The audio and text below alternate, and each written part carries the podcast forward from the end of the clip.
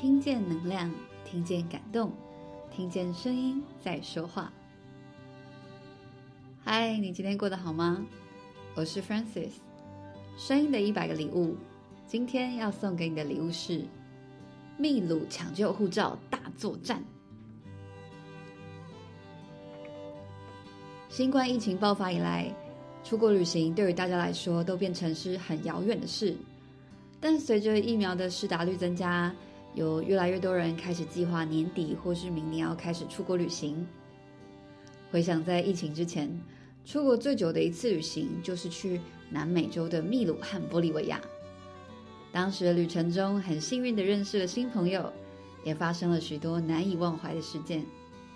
今天要来跟大家讲一段秘鲁警民联手协寻台湾人护照的亲身经历。在二零一九年的年初，我们一行五个人踏上我们心中的梦幻旅程，前往南美洲看马丘比丘和天空之镜。第一个踏上的国境是秘鲁，有一段路程呢是要从其中一个城市叫做呃华卡奇纳到另一个城市阿瑞奎帕阿雷基帕。原本呢预计是要坐客运去的，不料。遇上当地的罢工事件，罢工的一方呢派出大卡车将高速公路的主要路口通通都堵住，所以我们没有办法预照预期的时间搭客运从就是从华卡奇纳到阿瑞奎帕，所以我们当下就想了几种可能的替代方案，像是去改搭飞机啊，或是多花一点时间等。那最后在时间金钱的综合评估下呢，我们决定改成包车前往 Arequipa，而承接案子呢，是我们在客运站遇到的一位司机，我们就叫他 Vincent 吧。Vincent 非常喜欢跟我们拍照，就很喜欢说 Amigo，Amigo，对，Amigo 就是西班牙文“朋友”的意思，因为在南美洲当地，他们主要的沟通语言是西班牙文。那 Vincent 呢，就会不断强调，他们会帮我们安排一趟舒适的小巴，comfortable minivan。这几个单字我那一天听了非常的多次。那这个据 Vincent 的说法，舒适小巴会载我们前往 Arequipa。那因为开夜车加上山路，所以呢，他安排两个司机载我们，一位身形比较魁梧，脸色黝黑，看起来也比较江湖历练，我们就叫他彪哥。那另一位司机呢，叫 Home。大约晚上八点多，彪哥和 Home 带我们上路，一路开啊开啊，到了隔天早上七点多，彪哥就停在泛美公路上，跟我们说，他没有办法再开过去了。噔噔，这是什么状况？当然，我们就跟他理论啊，诶，这跟我们原本讲的不一样诶，一开始讲好就是说。这趟路就是你们会带我们过去啊。然后经过了一番努力沟通后，彪哥不晓得怎么办到的，他就叫我们下车去坐路边的另一台车，而那台车的司机叫做马里欧 Mario，他就说马里欧有办法载我们到阿瑞奎帕。于是我们就莫名其妙大包小包的换到另一台车，嗯。这台实在不能算是舒服的小巴，因为车子很旧，又有一种很像在养鸡场会闻到的味道。那但是虽然马里欧感觉英文没有那么好，可是呢，你会觉得他是一个老实人，而我们似乎也没有别的选择，就相信马里欧会载我们到阿瑞奎帕吧。原本应该是两个小时左右的车程。因为交通要道被罢工的卡车司机堵住的关系，大概增加了四到五个小时。马里欧开了很多很惊险的路，有时候开着开着都想说：“天哪，车子会不会掉下去？我们可以活着抵达吗？”那还遇到一段路莫名其妙被一大群人挡住，说要收过路费，根本就山贼一家人。经过一大段的弯弯绕绕，总算我们到了阿瑞奎帕的市区。就在快接近旅馆的时候，马里欧对我们说，他对这边的路不熟，于是他就把车子停下来。又不知道从哪里找来另一个人说：“哦，换一个人当司机。”于是就这样换一个人了。我们心里也觉得很惊讶，怎么可以路边这样换司机？但总之，没错，马里奥是个老实人。我们平安在最后一位司机的接力下，我们抵达了阿瑞奎帕要住的旅馆。搞到下午一点多，总算可以松一口气，但也只松了一口气，因为在旅馆 check in 办理入住的时候，我发现我的护照不见了。晴天霹雳！之前从遇到 Vincent 开始，我们中间其实换了好几台车。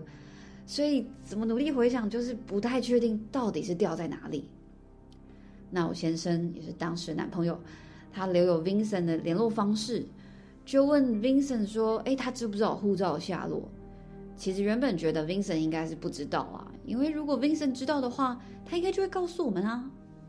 没想到 Vincent 回传讯息说：“嗯，对，在我这里，但你们要给我五十美金。”嗯，很好。Amigo 很好，毕竟一行人我们都不太熟悉当地人讲西班牙文，所以啊，想到一开始可以做的事情呢，就找当地人去跟 Vincent 沟通，至少我们要先确定这护照到底是不是真的在他手上。于是我们找了我们旅馆的老板娘跟她女儿，那老板娘在跟 Vincent 沟通的过程就爆气。大骂 Vincent 根本就不应该跟我们收钱，因为护照又不是他的，就算要算运费也没有多少钱啊。但沟通失败，被 Vincent 挂电话。老板娘继续爆气，直接叫她女儿带我们去找警察。那同时呢，我们很甘心的旅伴们也找了下一个我们要去住的民宿主人 Manu 来帮忙跟 Vincent 联系。也就是说呢，我们在下一个城市的民宿的主人，在我们还没有抵达的时候呢，他也开始加入了帮忙，开始跟 Vincent 做沟通。在旅馆的老板娘女儿带我们到警察局的时候呢，我们一边很庆幸自己在每一次上车的时候都有把每一台车的车牌拍下来。那因为 Vincent 很爱拍照，所以呢，我有 Vincent 很清楚的独照。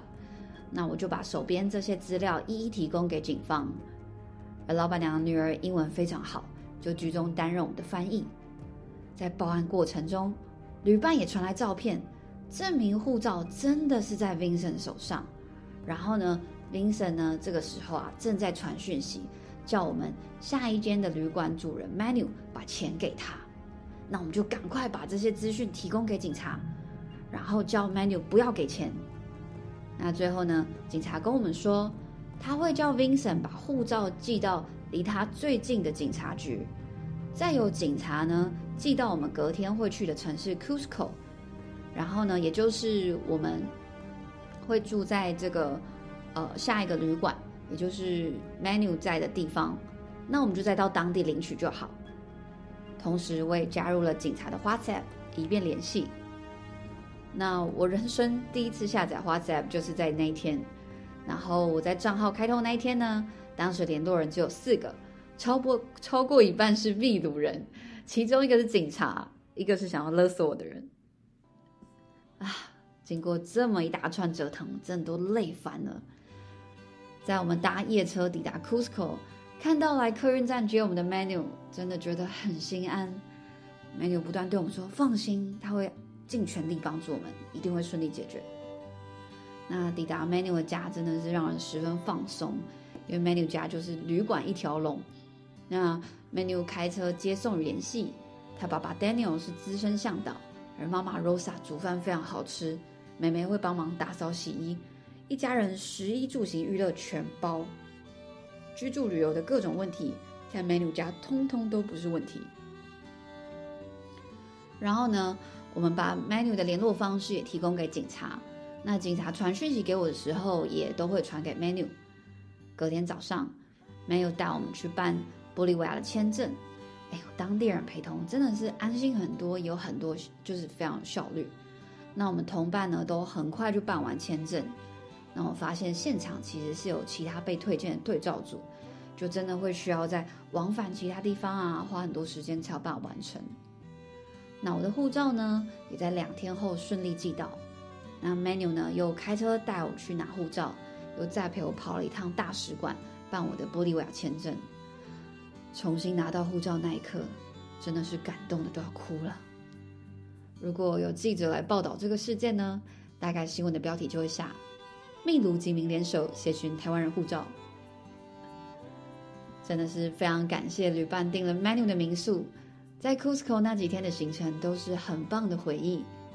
有天呢，我们在厨房吃饭的时候啊，看到 Manu 家的冰箱贴了各个国家的城市的磁铁，Manu 就说：“啊，刚好缺了一个台湾的。”我说：“没问题，等我回台湾就寄给你。”寄出的一个多月后呢，小小的台湾岛总算飘到了秘鲁的民宅。如果啊之后呢，有人想要去秘鲁的 Cusco 住几天，非常推荐 Manu 的民宿，在 Airbnb 秘鲁 Cusco 的区域找房东的名字 Manu N A N U E L 就可以找到哦。找不到护照真的会让人感到很惊恐，很幸运能在众人的帮助下失而复得，也希望大家不要遇到这样的疲惫经历。不过其实呢，在异国语言不通的时候，也会发生一些意想不到的事情。之后啊，有机会再来跟大家分享旅途中有趣的故事。本节目由一群喜欢声音的朋友一起共同录制而成。每周三和每周日都会上架新的节目。如果你喜欢我们分享的内容，欢迎您订阅我们的 Podcast，给我们五星评分。也邀请您在 Apple Podcast 留言分享你的收获与感动。这将是给我们持续制造礼物的动力。我是 Francis，我把声音当做礼物送给你。